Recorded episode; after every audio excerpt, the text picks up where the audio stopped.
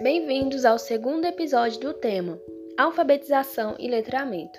Eu sou Bárbara Soares, acadêmica do sexto período de Pedagogia da Unimontes, e o assunto de hoje é a faceta psicológica, estágios e desenvolvimento cognitivo.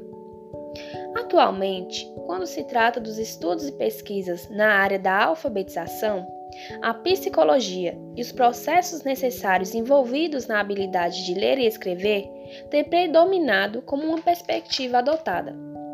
Tomando como base a psicologia genética de Jean Piaget, podemos entender melhor o desenvolvimento dos estágios cognitivos.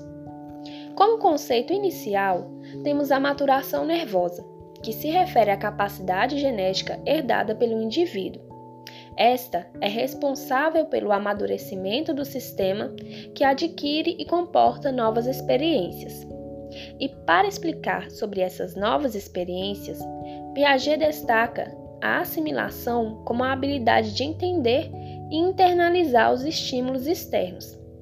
Portanto, a interação com o meio auxilia causando desequilíbrio, que desafia o sujeito e gera novos esquemas e novas estruturas, entendendo o mundo de uma nova maneira, resultando na equilibração. Através desse processo de evolução, ele define quatro estágios: o sensório motor, do zero aos dois anos, o pré-operacional, dos 2 aos 7 anos, o operacional concreto, dos 7 aos 11 anos, e o estágio formal, dos 11 ou mais, onde cada etapa corresponde a um nível de aprendizado esperado.